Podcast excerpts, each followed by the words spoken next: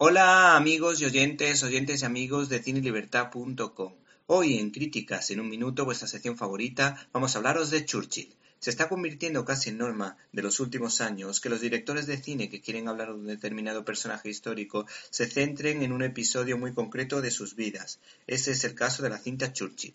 Esta producción cuenta los episodios de este gran hombre de Estado relacionados con los días anteriores al desembarco de Normandía y cómo fue la relación con su mujer en esos momentos de tensión, así como los distintos intercambios verbales con los altos cargos militares como Eisenhower o Montgomery. La dirección ha corrido a cargo de Jonathan Teplitzky, autor de Un largo viaje o Mejor que el sexo, que con relativamente pocos medios consigue ofrecernos un producto ciertamente interesante.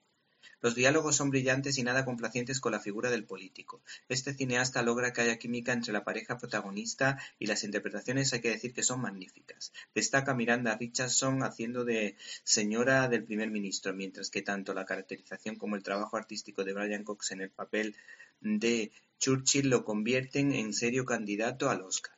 De todos es conocida la célebre frase de Churchill en un discurso político en relación a su enfrentamiento contra Alemania. ¿Te está gustando este episodio?